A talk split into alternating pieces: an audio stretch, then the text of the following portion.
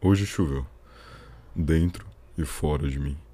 Acredito que o conforto que sinto, por meio dos prédios que se ofuscam com a chegada da tempestade, provém da incessante busca que me encontra. O que será que busco? Ao menos há algo a ser buscado. Em minha vida, por muitas vezes, ouvi que eu era infantil, justamente por sentir demais.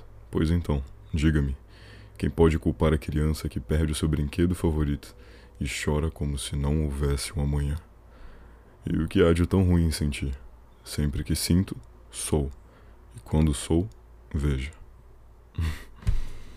Doce criança, por favor, sinta-se confortável para chorar, pois em algum momento realmente não haverá um amanhã.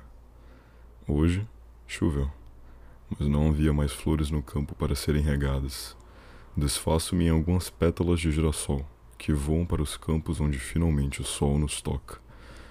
Os prédios já não se escondem por detrás da chuva e o meu coração já não mais esquenta.